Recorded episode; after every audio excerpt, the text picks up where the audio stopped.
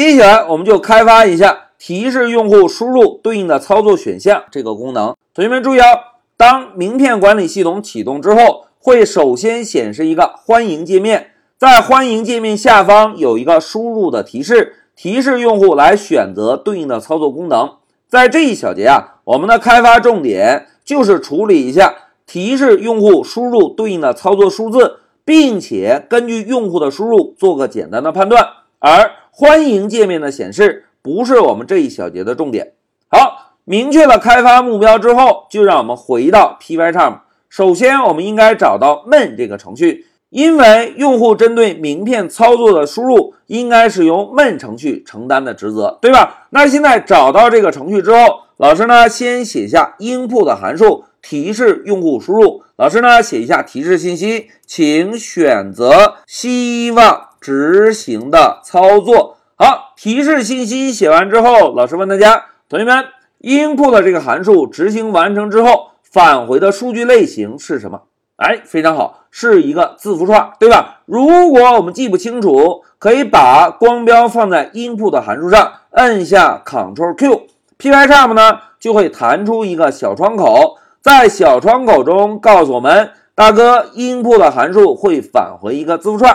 那既然返回一个字符串，我们呢是不是可以定一个字符串的变量 ActionString？来接收一下函数的返回结果，对吧？那现在老师啊，再用 print 函数把用户输入的内容做个输出。老师写一下，您选择的操作是，然后呢加一对括号，在括号内部，同学们，我们应该使用哪一个格式操作符？哎，非常好，应该使用百分号 s，因为用户输入。input 的函数返回的数据类型就是一个字符串，对吧？那现在老师啊，再增加一个百分号，然后把 ActionString 的变量放在末尾。现在让我们运行一下程序，走。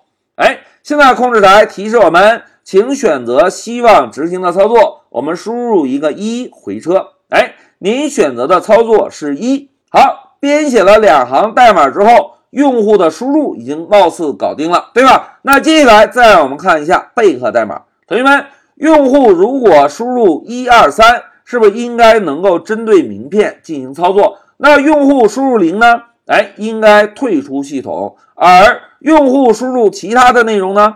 哎，非常好，用户输入其他的内容应该提示用户输入错误，重新选择，对吧？那现在老师啊，就回到代码中。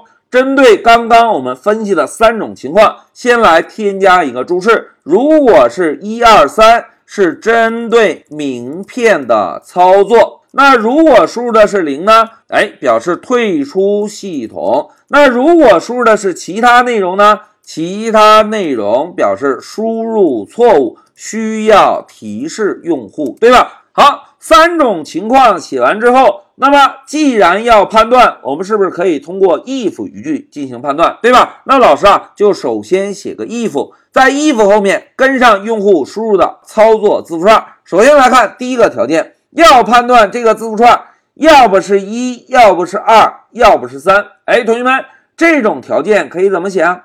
哎，同学们都非常机智，可以使用 in 这个成员运算符。现在老师啊，跟一对中号。在中号内部跟上一个字符串一，再跟上一个字符串二，再跟上一个字符串三。哎，同学们注意哦，老师现在编写的条件是不是判断，如果用户输入的字符串是一或者二或者三，只要是这个列表中的内容，通通表示是针对名片的操作，对吧？哎，第一个条件写完，我们呢再来看一下第二个条件。如果用户输入的是零，表示退出系统，那么我们是不是可以写一个 l if，同样判断一下 action string，如果等于零，这个时候呢就表示退出系统，对吧？那接下来再看最后一种情况，其他内容都表示输入错误，需要提示用户。那其他内容我们应该怎么写？哎，我们可以使用 else 这个关键字，对吧？然后在 else 下方使用 print 函数做个输出，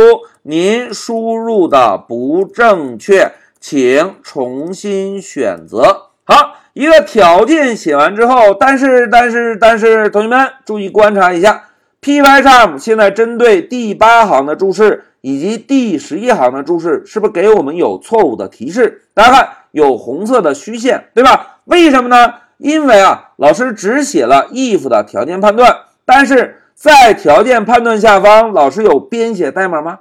哎，并没有，对吧？所以啊，Pycharm 就告诉我们，大哥，这种程序编写是不正确的哦。哎，让我们运行来验证一下。老师现在摁一下 Shift F10，走。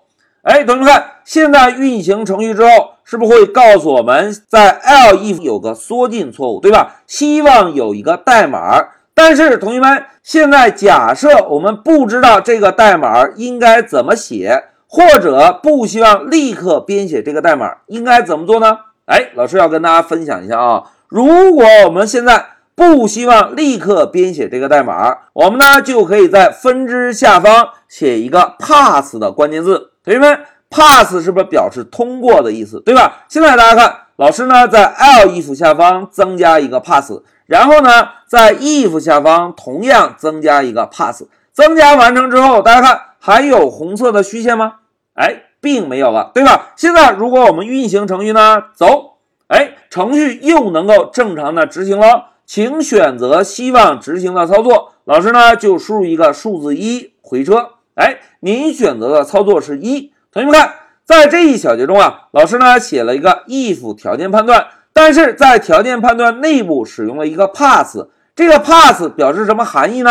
哎，老师在这里增加一个注释：如果在开发程序时不希望立刻编写分支内部的代码，那这个时候呢，可以使用 pass 关键字。注意啊，pass 是一个关键字，它呢表示一个占位符。这个占位符啊，能够保证程序的代码结构正确。哎，同学们回顾一下，之前没有写 pass 关键字的时候，Pycharm 就会告诉我们，大哥，这个分支下面没有任何的代码哦。但是如果增加了一个 pass，是不是程序就不会报错了，对吧？这个占位符就能够保证程序的代码结构正确，同时在程序运行时，pass 关键字呢不会做任何的事情。老师呢再写一下，程序运行时 pass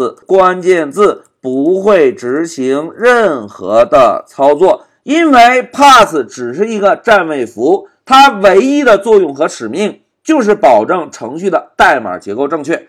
好。讲到这里，再让我们运行一下程序。走，哎，控制台提示我们，请选择希望执行的操作。老师输入个一回车，哎，程序结束了。好，代码编写到这里啊，我们呢就针对用户的输入提示做了一个操作，并且根据用户的输入进行了一个简单判断。在这一小节中，我们判断针对名片操作这里。老师呢，使用了 in 这个成员运算符来判断用户输入的是否是一二三。哎，这个是一个针对列表的使用技巧。同时呢，在这一小节中，老师还给大家介绍了一个 pass 关键字。pass 关键字的作用就是一个占位符。pass 关键字的作用就是保证程序的代码结构正确，在程序运行时不会执行任何的操作。好，讲到这里，老师先暂停一下视频。